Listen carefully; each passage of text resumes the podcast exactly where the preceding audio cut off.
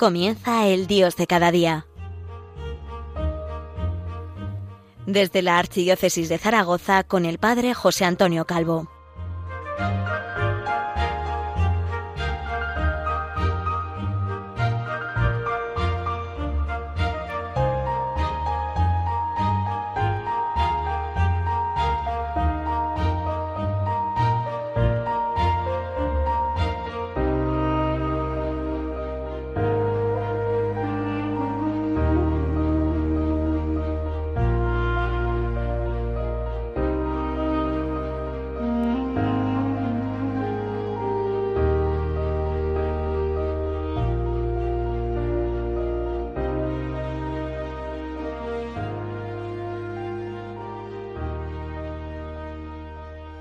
Muy buenos días a todos. Les habla el Padre José Antonio Calvo desde Zaragoza, la diócesis del Pilar, la diócesis de, de, la Virgen y desde la antigüedad la diócesis mariana por excelencia en nuestra España. Esta especial vinculación entre Radio María y el Pilar eh, quiero que se transforme siempre en oración. Por eso les adelanto ya desde ahora que cada vez que me acerco al Santo Pilar, a la Virgen, les tengo muy presentes a todos ustedes, como he tenido también presente a don Emanuele Ferrario, fundador de Radio María, recientemente fallecido. Que la Virgen lo lleve al cielo, cubierto con, con su manto. Aunque estemos en tiempo de verano, quiero hablarles de algo que está íntimamente relacionado con nuestra fe. Y si no lo está, tiene que estarlo. Por una parte, el amor a la verdad, y, desde el amor a la verdad, la formación, la doctrina católica y el estudio, el estudio de, de dicha formación. Porque nuestra fe tiene que ser sólida, eh, nuestros principios han de ser sólidos. Sólida es nuestra fe cuando profesamos la fe de la Iglesia, eh, no cuando profesamos nuestra fe, que tantas veces y por tantos engaños puede verse desviada. Quiero comenzar planteándoles tres textos de la Sagrada Escritura. El primero del Evangelio según San Juan. Padre, esta es la vida eterna, que te conozcan a ti, el único Dios verdadero, y a tu enviado Jesucristo. La segunda, de la primera epístola a Timoteo, Dios, nuestro Salvador, quiere que todos los hombres se salven y lleguen al conocimiento pleno de la verdad. Y la tercera de los Hechos de los Apóstoles, no hay, bajo el cielo, otro nombre dado a los hombres por el que nosotros debamos salvarnos, sino el nombre de Jesús. En estas tres citas aparecen tres nociones, tres nociones que son las que vamos a intentar conjugar en esta emisión del Dios de cada día. Conocimiento, verdad, salvación y Jesucristo. Con estos tres textos, no escogidos al azar, comienza el Catecismo de la Iglesia Católica, la primera parte dedicada a la profesión de fe y en concreto su primera sección, la vida del hombre, conocer y amar a Dios. Conocer y amar a Dios. Y esta es una de, de, de, las primeras enseñanzas que quiero transmitirles. Tenemos que conocer y amar a Dios, porque tenemos que conocer y amar a Dios desde la realidad en la que nos ha creado. Somos seres capaces de conocer y capaces de amar. Somos seres racionales a imagen suya, conocer y amar a Dios. Pero, ¿qué es la verdad? ¿Qué es esa verdad que debemos amar? Eh, nos suena la pregunta a la que realizó en el pretorio Pilatos, cuices veritas. ¿Y qué es la verdad? Sigo a un autor, a un filósofo americano, Pérez, de apellido Pérez, y él dice que no consiste la verdad en el modo de conocer, ni en el contenido del conocimiento, sino, y perdonen que sea un poco filosófico en este caso, en la realidad que posee el ser. La verdad no está en nuestros conocimientos, sino que la verdad reside en Dios, que es el que es. Y por habernos creado, Dios nos transmite también su verdad, la verdad del hombre y la verdad del mundo verdad del hombre y verdad del mundo, que conoceremos más perfectamente cuanto más perfectamente conozcamos y amemos a Dios. Los conocimientos son verdaderos, pero no son la verdad, porque nuestro conocimiento es limitado y siempre puede mejorarse. Perdón, esto no es relativismo, ¿eh? No es relativismo, esto simplemente es reconocer que yo soy pequeño y Dios es grande. La verdad, como digo, no son los conocimientos, sino que la verdad es aquello hacia lo que apunta nuestro conocimiento.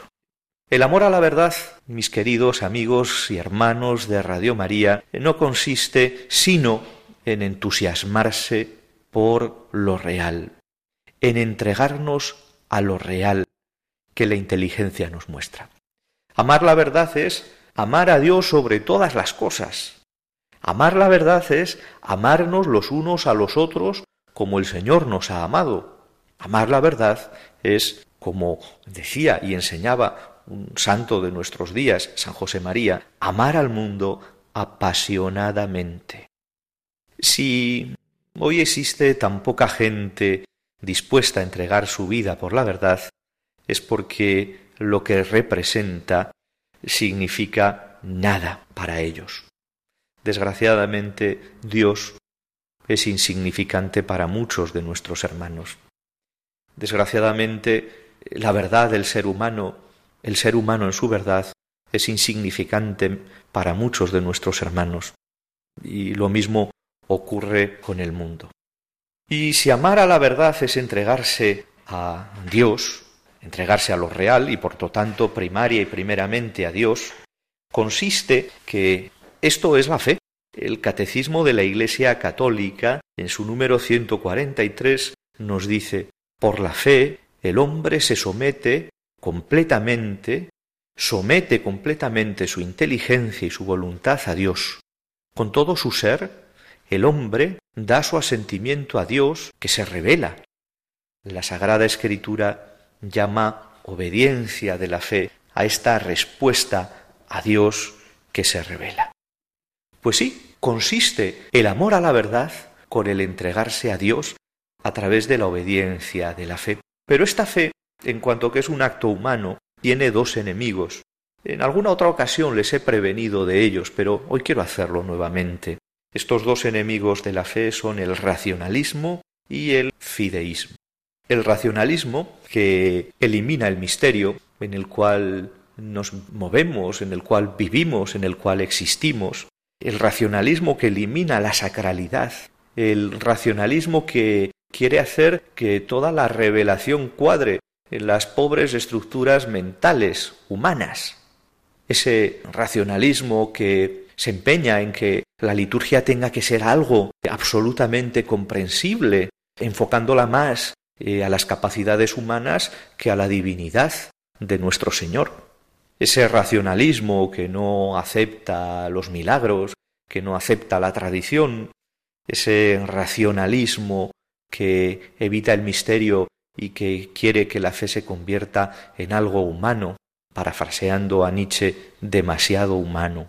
Y, al otro lado, el segundo enemigo es el fideísmo, que comienza, curiosamente, con una falta de fe.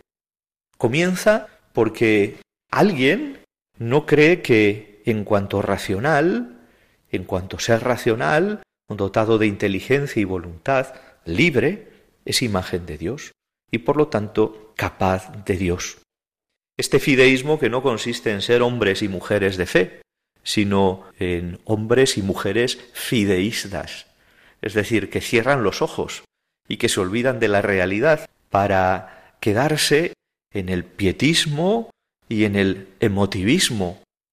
Eh, fíjense, el racionalismo es un peligro muy frecuente para los que intentamos vivir de acuerdo con la fe hoy, pero el fideísmo cada vez se está extendiendo más cada vez se está extendiendo más.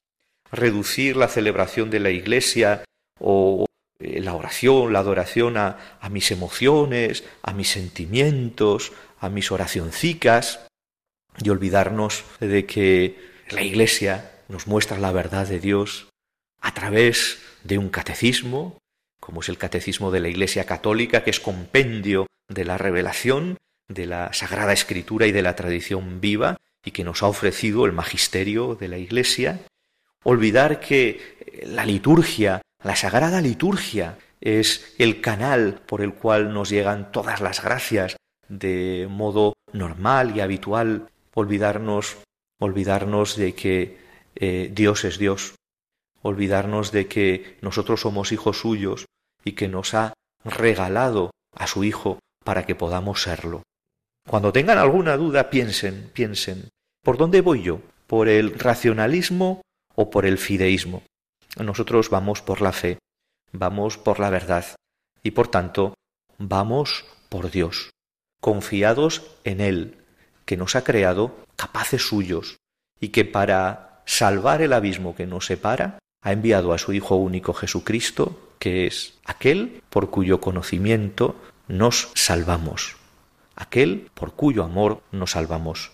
Si les parece, hacemos ahora nuestra pausa para considerar este comentario que les he hecho. Volvemos en unos segundos.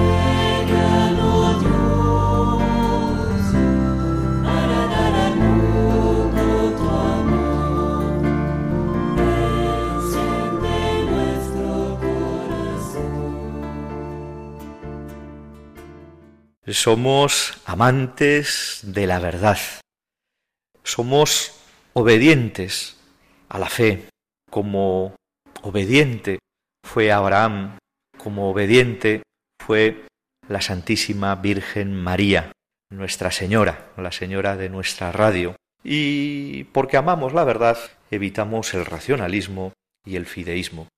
Y por lo tanto, porque amamos la verdad, necesitamos la formación doctrinal. Hay una máxima, hay una máxima eh, repetida continuamente de una forma o de otra, que es que necesitamos para vivir la, la fe piedad de niños y doctrina de teólogos. Por una parte, ese quedarnos como un niño en los brazos de, de, su madre, sin ambiciones, sin pretensión de grandeza, por otra parte, haciendo justicia a Dios que nos ha creado, el buscar la inteligencia de la fe para poder dar razón de nuestra esperanza. Necesitamos conocer la doctrina católica. Aquí sigo a otro autor, Juan Luis Lorda. ¿Por qué? ¿Por qué necesitamos la, la formación doctrinal? Pues la necesitamos para la vida espiritual y la necesitamos para el apostolado. Hay un texto de, San Ambrosio que cita Juan Luis Lorda que, que dice así, no hay nada que dé más vida al alma que la doctrina divina. Cuanto más aumente nuestra alma la palabra de Dios, cuanto mejor la recibamos y la entendamos y comprendamos, tanto más crecerá la vida del alma, y por el contrario, cuando falte la doctrina, disminuirá esa vida. Hasta aquí la cita de, de San Ambrosio. Para la vida espiritual, para pulir esas intuiciones que tenemos acerca de nuestro Dios, para conocer mejor a Dios según Dios, tal y como se nos ha revelado, para recibirla mejor. Como ven, la doctrina divina es necesaria para nuestra vida espiritual, para, bueno, pues abatir falsos enemigos, para confiar más en Dios, para saber orientar nuestra lucha, para poder rezar mejor y alcanzar a contemplar las bondades, la belleza, la verdad de nuestro Dios. El catecismo de la Iglesia Católica, si recuerdan, tiene cuatro partes. La primera es la profesión de fe, la segunda parte es la celebración del misterio cristiano, la tercera parte es la vida según Cristo y la tercera parte es la oración. Para que estas cuatro facetas, estas cuatro facetas de la vida cristiana, como son la fe, la celebración, el amor y la oración, estén equilibradas, necesitamos una profunda formación doctrinal y una celebración de la liturgia tal y como quiere la Iglesia. Si conseguimos esto, casi seguro que logramos vivir de acuerdo con el camino mejor que nos dice San Pablo, con el camino del amor, y casi seguro que nuestra oración no son las idas y las venidas de nuestra mente o de nuestros sentimientos, sino el estar plantados ante la grandeza de nuestro Dios. Yo creo que el Papa emérito Benedicto XVI conjugó perfectamente esta ecuación, el conocimiento de la fe, la celebración de la liturgia, con el amor y la oración. O también, por citar otros autores espirituales, el Beato Columba Marmión, este Beato benedictino Abad de Malesú, con sus obras magníficas. Y además de necesitar la formación doctrinal para la vida espiritual, necesitamos esta formación doctrinal para ser apóstoles, para evangelizar mejor, para resolver las inquietudes, las inquietudes de, de, las personas que están a nuestro lado y que no tienen la suerte de tener fe o de conocer la fe y para superar críticas, para superar críticas. Fíjense, necesitamos la formación doctrinal para el apostolado y para liberar de esclavitudes. La esclavitud del que no tiene fe, la esclavitud del que tiene miedo e inquietud, la esclavitud del que está enredado en críticas sin sentido hacia la Iglesia y la fe. San Juan Crisóstomo, citado por Juan Luis Lorda, dice así Si no se sabe presentar la doctrina condimentada con la gracia y la sal del bien decir, nada se consigue. Es verdad, eh, si queremos ser buenos apóstoles necesitamos vivir en la gracia de Dios, pero al mismo tiempo necesitamos también conocer muy bien la doctrina para poder transmitir su belleza, la belleza de la fe. No se trata de imponer la fe, no se trata de convencer, se trata de transmitir la belleza de la fe, que es la belleza del Hijo de Dios encarnado, la belleza de, Jesucristo. Y porque necesitamos la formación doctrinal para nuestra vida espiritual y para el apostolado, necesariamente tenemos que estudiar. Sí, usted que tiene casi cien años, sí, tiene que estudiar. Usted que tiene quince años, sí, tiene que estudiar. Todos tenemos que estudiar. Los niños tienen que estudiar la fe. Podemos estudiarlas de muchas maneras. eh, desde un podcast, por supuesto, todas las posibilidades de formación que nos brinda Radio María, las posibilidades de formación que encontramos en las buenas páginas católicas, en Internet, en, las revistas, en los libros. Pero, por favor, si continuamente el Ministerio de Sanidad eh, nos está llamando la atención para que no nos automediquemos, porque la automedicación nos consume y luego no respondemos a los tratamientos, eh, respecto al estudio y a la formación doctrinal, no nos automediquemos, no nos dejemos subyugar por el primer contenido que vemos en Internet o en un podcast que tenga y que contenga la fe de la Iglesia y que por tanto nos beneficie. Para ello pues tenemos que contrastar con alguna otra persona. No todo lo que nos llega es bueno y no todo lo bueno es lícito. Continuamente les hablo de dirección espiritual. Fundamentalmente, fundamentalmente tenemos que estudiar la Sagrada Escritura y el Catecismo de la Iglesia Católica. Y para sostener este estudio, pues necesitaremos tener también algunos básicos conocimientos de, de, filosofía y de teología, muy sencillos. No hace falta ser filósofo para salvarse, ni mucho menos teólogo, pero sí que tenemos que tener esa apertura, cada uno de acuerdo con sus posibilidades filosofía y la teología, que por supuesto se asientan sobre la base de la doctrina de la Iglesia. No vale cualquier filosofía ni vale cualquier teología. Santo Tomás, que no agota la teología, pero que si te separas de, de él, pues seguro que te vas a la ruina. Aunque la filosofía y la teología de Santo Tomás no son magisterio, son una entrada segura para, para nuestra formación cristiana y para nuestro estudio. Tenemos que ir por aquí, que nuestra vida sea una catequesis en la que nos encontremos con el magisterio que interpreta la palabra divina, que nos encontremos con los santos que la viven y que la han vivido, que nos encontremos con los teólogos que la explican, nos encontremos con los predicadores que la extienden y que la siembran. Cuando les hablaba de esa piedad de niños y de esa doctrina de teólogos, les estaba llamando a vivir en la sencillez y en la hermosura de los que caminan en la verdad, que es caminar en la humildad, que es la humildad, andar en verdad, decía Santa Teresa de Jesús. Bueno, espero no haberles abrumado. Eh, lo único que quiero transmitirles es que el que no se forma se deforma y qué es necesario para vivir la fe, tener formación cristiana.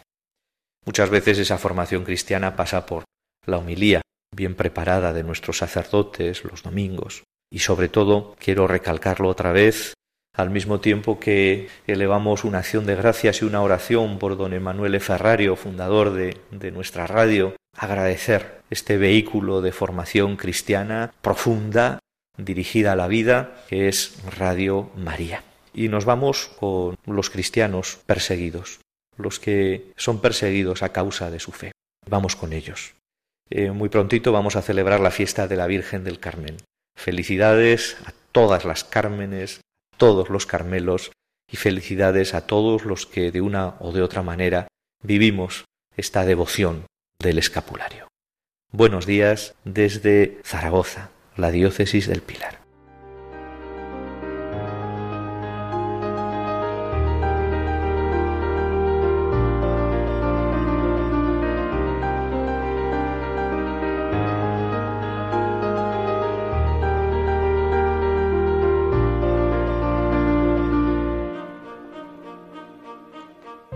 Finaliza el Dios de cada día, hoy desde la Archidiócesis de Zaragoza con el Padre José Antonio Calvo.